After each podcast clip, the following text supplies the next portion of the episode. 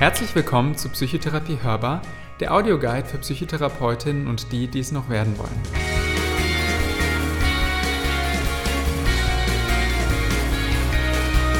Vielleicht studierst du aber auch erst noch Psychologie oder willst einfach so einmal erfahren, was in einer Psychotherapie passiert?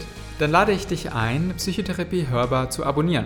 Bald wirst du hier Einblicke in Techniken und Methoden der Psychotherapie bekommen. Mein Name ist David Kohler und für die erste Folge, welche Ende Oktober erscheint, habe ich mich mit meinen Kolleginnen und Kollegen über das psychotherapeutische Erstgespräch unterhalten. Freut euch auf einen spannenden Austausch mit Jasmina Eskic. Ich fand es eher ein bisschen abschreckend, weil es wirkte so, als würde jemand versuchen, das Perfekte darzustellen. Aber so Perfektion in der Therapie ist, glaube ich, grundsätzlich schwer zu erreichen. Florian Hammerle. Und ich muss ganz offen sagen, das Einzige, was mich im Erstgespräch interessiert, ist, dass ein Patient motiviert ist, zum zweiten Gespräch zu kommen und es bis dahin überlebt. Karen Pertes.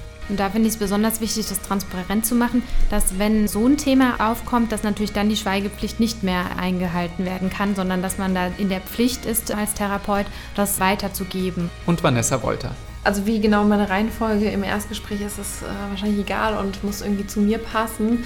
Und wenn das zu mir passt und ich mich damit wohlfühle, dann glaube ich, merkt es auch der Patient und dann ist schon mal eine super Gesprächsatmosphäre, die dann vielleicht ein zweites Gespräch folgen lässt.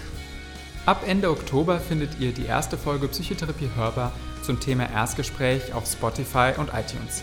Wir freuen uns auf eure Kommentare.